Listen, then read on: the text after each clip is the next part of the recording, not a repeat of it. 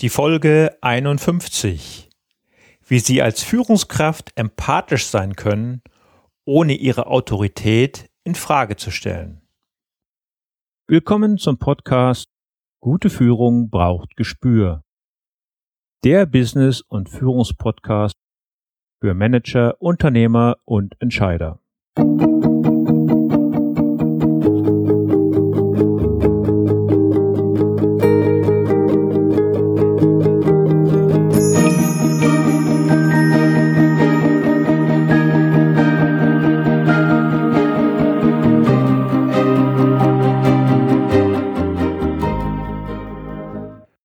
Hallo und herzlich willkommen.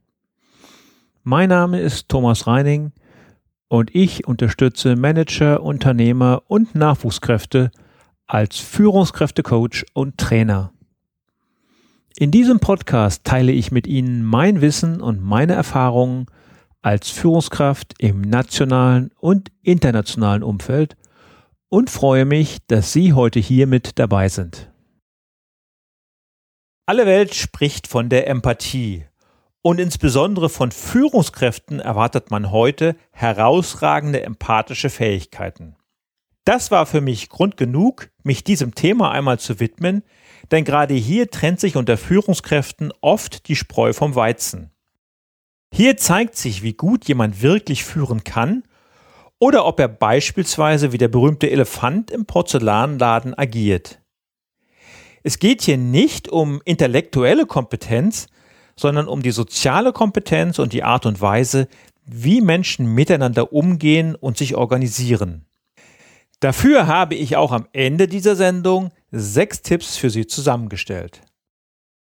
In einer früheren Sendung hatte ich schon einmal die Studie der Personalberatung Rochus Mommer zitiert. Die Ergebnisse dieser repräsentativen Studie Emotionale Führung am Arbeitsplatz brachte zutage, dass gerade einmal 37 Prozent der Angestellten ihren direkten Chef als fachlich für den Job geeignet halten und nur knapp jeder Dritte diesen für charakterlich qualifiziert hält. Insbesondere in dem zweiten Punkt spielt die Empathie eine ganz wichtige Rolle. Die Fähigkeiten auf diesem Gebiet tragen ganz entscheidend zur Motivation der Mitarbeiter bei. Andere Untersuchungen zeigen, dass gerade die Empathie sehr viel mit Durchsetzungsvermögen zu tun hat. In Verbindung mit dem Kennen und Erkennen der eigenen Bedürfnisse, zu dem auch das Selbstvertrauen gehört, verhilft uns unsere Empathie zu einem souveränen und authentischen Auftreten. Aber was genau ist Empathie? Ein Begriff, den früher kaum jemand kannte und der sich erst nach und nach in unserem Sprachschatz verankerte. Nach Robert S. Hartman bedeutet Empathie, die Individualität im anderen Menschen erkennen zu können, die Fähigkeit, das Menschliche im Gegenüber zu sehen, sich vom eigenen Ich zu lösen und die Einzigartigkeit des anderen zu erkennen und richtig zu bewerten. Es bedeutet auch die Fähigkeit und die Aufmerksamkeit, den Ansichten, Gefühlen und Beweggründen anderer gegenüber empfindsam zu sein. Unterscheiden müssen wir bei der Empathie auch zwischen dem Können, die Stimmung anderer aufzunehmen, und dem Wollen, dieses Können überhaupt anzuwenden und einzusetzen. Ich gebe Ihnen ein Beispiel.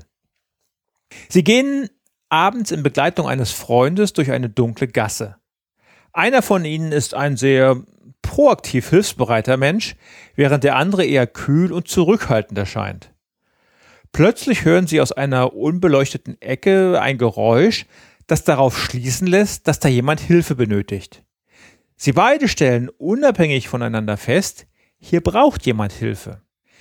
Der eine von ihnen möchte sofort hinstürzen, um seine Hilfe anzubieten, der andere möchte lieber weitergehen, um die Situation zu kontrollieren und dann gegebenenfalls die richtigen Hilfsmaßnahmen einzuleiten. Es geht jetzt nicht darum zu urteilen, welche Reaktion in einer solchen Situation richtig ist. Wichtig ist der folgende Punkt. Beide von ihnen haben das Können, diese Situation richtig einzuschätzen, aber eine ganz individuelle Vorgehensweise. Auf den ersten Blick wirkt die direkt Hilfe anbietende Person empathischer, mit dem großen Risiko, in einer solchen Situation unter Umständen ausgenutzt zu werden. Die eher zurückhaltende Person in diesem Beispiel hat möglicherweise in einer ähnlichen Situation schon einmal schlechte Erfahrungen gemacht und ist daher vorsichtiger. Es kommt also darauf an, das Können mit bisherigen Erfahrungswerten abzugleichen und dann situationsgerecht zu differenzieren. Dies erfordert einerseits ein hohes Maß an Intuition, andererseits ist es auch abhängig von Erfahrungen und Begleiterscheinungen, wie zum Beispiel Stress, Druck, Hektik, Müdigkeit, Zorn, Wut, Angst oder auch dem aktuellen persönlichen Umfeld. Es gibt durchaus auch Unterschiede, ob Sie sich gerade in einem bestimmten beruflichen Kontext oder aber in einer rein privaten Situation bewegen. Vereinfacht ausgedrückt kann man sagen, dass es sich bei der Empathie um ein Gespür für Menschen handelt, das stark oder schwach ausgebildet sein kann und proaktiv oder weniger proaktiv genutzt werden kann. In der Gesellschaft und in Unternehmen hat die Empathie insbesondere in Verbindung mit Führungskompetenz einen hohen Stellenwert erlangt. Das bedeutet auch, dass eine schlecht wahrgenommene Empathie geradezu eine Disqualifikation bedeutet. Sie sehen jedoch an dem Beispiel, dass es nicht ganz so einfach ist, Empathie in gut oder schlecht zu klassifizieren. Eine Führungskraft, die als Veränderungsmanager eingesetzt ist, hat verständlicherweise eine ganz andere Rolle als eine Führungskraft in einem sozialen Umfeld. Führungskräfte befürchten jedoch oft, dass ein hohes Maß an Empathie mit Führungsschwäche gleichgesetzt wird. Sie kennen das vielleicht. Man will als cooler, harter Hund wahrgenommen werden, um zu verhindern, dass man möglicherweise ausgenutzt wird oder die eigene Autorität verliert. Wer möchte schon, dass die Mitarbeiter mit einem Schlitten fahren? Aber bitte verwechseln Sie an dieser Stelle nicht, Verständnis für jemanden oder eine Situation zu zeigen mit Ich bin nicht einverstanden. Empathisch zu sein bedeutet selbstverständlich auch, klar und konkret in der Sache zu sein. Führungskräfte, die unklar sind, möglicherweise wie ein Fähnchen im Wind auftreten, sind selten empathisch.